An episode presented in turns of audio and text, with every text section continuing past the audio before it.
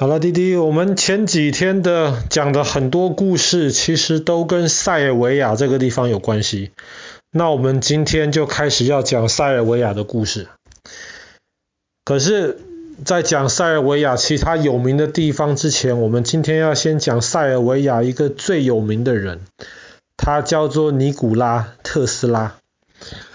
那么特斯拉现在我们知道有一间很有名的公司，马斯克的那间汽车公司也叫做特斯拉，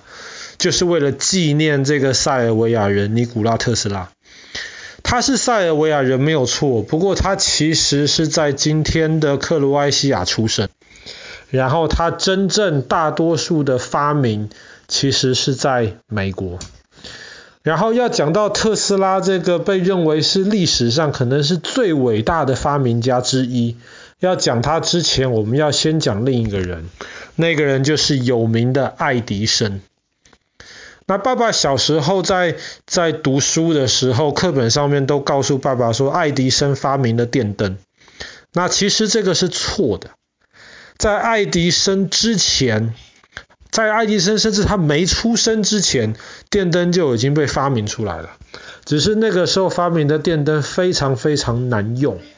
后来爱迪生就想尽办法改造了，让电灯变成一个好用的一个东西，然后注册拿到了专利。后来他就基本上开了一间公司，然后这间公司就帮爱迪生赚了非常非常多钱。那么在特斯拉小时候，其实他就非常崇拜这个爱迪生，他觉得哇，爱迪生是一个好伟大的发明家，他就很想有一天能够亲眼的认识爱迪生，能够见到爱爱迪生。后来爱迪生的公司呢，在法国开了一间分公司，那么特斯拉就顺利的在这个法国的爱迪生公司拿到了一个。工作的一个机会，后来他就到了巴黎去。那么在爱迪生的巴黎公司，他工作的很认真。然后后来这个巴黎分公司的老板就说：“哇，这个特斯拉其实不但认真，而且他真的非常非常聪明，应该推荐他到美国总部去，能够直接为爱迪生办事。”那么特斯拉听到了非常开心。然后他就拿着这个巴黎的这个爱迪生公司的这个介绍信，推荐他到美国去。结果爱迪生看到了特斯拉，特斯拉也终于有机会见到了爱迪生。爱迪生看这个推荐信，他就知道特斯拉是一个非常聪明的一个人物。在那个时候呢，特斯拉其实有一个想法，做爱迪生的这间。公司啊，它是专门卖电灯赚很多钱，但是其实卖电灯不能够只是卖这个灯泡而已，你还要有这个灯泡才会亮。那么爱迪生还有一个很重要的一个贡献，就是其实他开发了这个所谓的直流电。那滴滴不用知道直流电是什么，你只要知道一种让电流往一个方向流的一个方法，能够灯泡点亮。所以就通过卖直流电的这个设备以及灯泡，爱迪生就开始能够让很多人的家里面晚上也不用像这样子乌漆嘛黑的。可是直流电有一个很大的问题，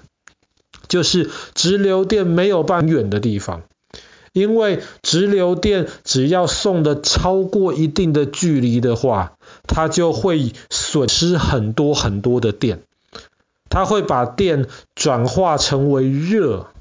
所以那个电会很烫很烫，这个能量就随着热气跑掉了。所以当时，比方说这个城市里面如果要有路灯的话，那么爱迪生的解决办法就是每一个英里。建造一个小型发电厂，每一个英里建造一个发电厂。所以，如果你要整个城市都有路灯的话，整个城市到处都得是发电厂。这个其实我们知道，现实上是不太可能使用的。可是特斯拉解决的方法是，他想用另一个发明，叫做交流电。交流电跟直流电比，最大的一个好处是交流电它可以用很高的电压，能够把电送，会有一点点的损耗。这样子你就不隔一英里就有一个发电厂，你可以在很远的地方盖一个很大的发电厂，然后透过交流电把这个电送到城市不同的地方，把城市的这些灯泡都点亮。可是爱迪生他的公司是卖直流电，他听到了特斯拉的这个想法之后，他就告诉特斯拉说，在做你的交流电之前，先解决直流电的一个问题。那么我需要做一个更好的发电机，如果你能够做出更好的发电机，我就给你很多钱，这样子你就可以研究你的交流电。结果特斯拉听到了，他很开心，他就开始花了一年的时间去好好研究爱迪生的这个直流电发电机。结果研究完了之后，他发现这个东西设计实在是太烂了。特斯拉就把这个东西全部重新设计了一遍。后来爱迪生非常非常的开心。特斯拉说：“你不是要给我一大笔钱，让我可以研究交流电吗？”爱迪生说：“有这回事吗？我只是在跟你开玩笑而已。”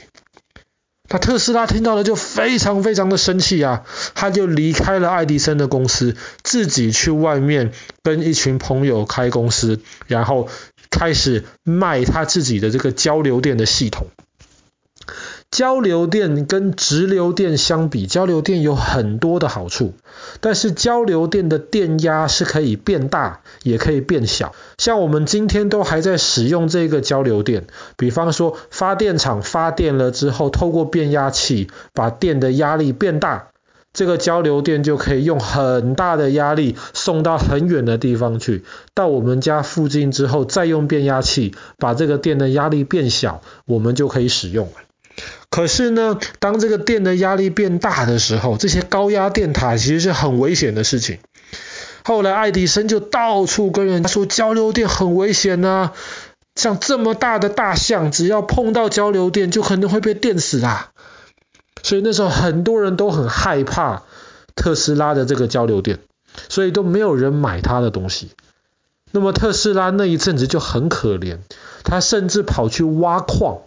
去当矿工，为了赚钱能够让自己活下去。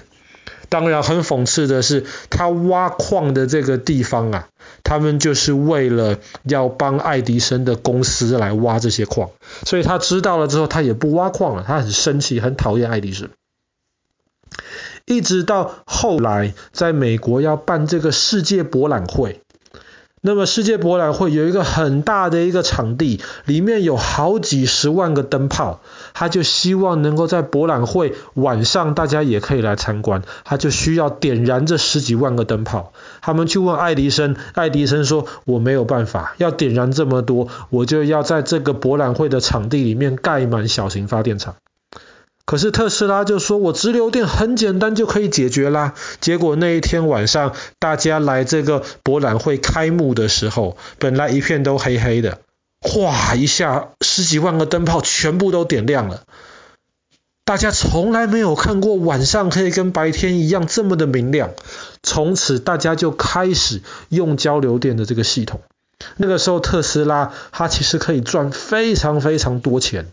但是他其实是希望能够让更多人来使用交流电这个系统，他希望让全世界哪里的晚上都可以变得很明亮，所以他就放弃了赚这么多钱的机会。其实特斯拉还研究了很多其他其他的东西啊，比方说遥控机、遥控车，这些遥控的技术其实是特斯拉开始的。比方说，像我们手机的这个讯号可以从地球的一边传到地球的另一边去，现在说是意大利人马可尼发明的，其实也是特斯拉发明的。那么，比方说，我们知道这个鱼雷在水底下打船船的这个鱼雷，特斯拉当时也发明了能够控制鱼雷的这个工具，可是当时美国的军队怀疑它没有使用。其实 X 光这个东西最早也是特斯拉发明的、发现的，而且那个时候特斯拉就很正确的说，这个东西非常的危险，要小心使用。但当然我们现在说是伦琴发现的，后来伦琴也拿了那个诺贝尔物理学奖。那么特斯拉晚年，他一直在做一个很重要的一个研究，就是可以无线的充电，无线的传送这个电流。当然，我们知道现在有一些手机已经可以无线充电，可是，在一百多年前，特斯拉已经想到了这个技术，而且当时他希望做的事情就是能够做出一个很厉害的发电厂，能够透过这个无线送电的这个技术，让全世界各地的人都可以免费的把灯泡点亮。这是一个非常崇高的一个梦想。而且特斯拉根据他自己的笔记本，他可能真的已经做出来了。可惜当时全世界其他大公司，特别是能源公司，最讨厌特斯拉的这个发明，因为我们现在每一个人家里面都有电线。电透过电线送到我们家，我们用多少电都可以很容易的记录，这样子我们才能够去付电费。可是如果全部都是无线的电就可以传送的话，怎么跟我们收电费啊？所以当时很多的这些大企业其实都非常讨厌特斯拉，这个也是为什么其实特斯拉在很长的一段时间里面，其实都没有什么人知道它，它非常的没有名气。那么是过去二三十年，大家才慢慢开始发现，天哪，原来这么多伟大的或是很神奇的想法，其实都是特斯拉发明的。那么在这个那个塞尔维亚的这个首都呃贝尔格勒里面，现在就有一个全世界最大的一个特斯拉的一个博物馆。里面就展示了非常多当时特斯拉发明或是他做实验用的一些器具。其实爸爸如果哪天有机会去贝尔格勒的话，还蛮想亲自的去参观，然后去评道一下这个非常被低估，可是非常非常伟大的一个工程师跟发明家。好啦，那么我们今天的故事就讲到这边，塞尔维亚人尼古拉特斯拉。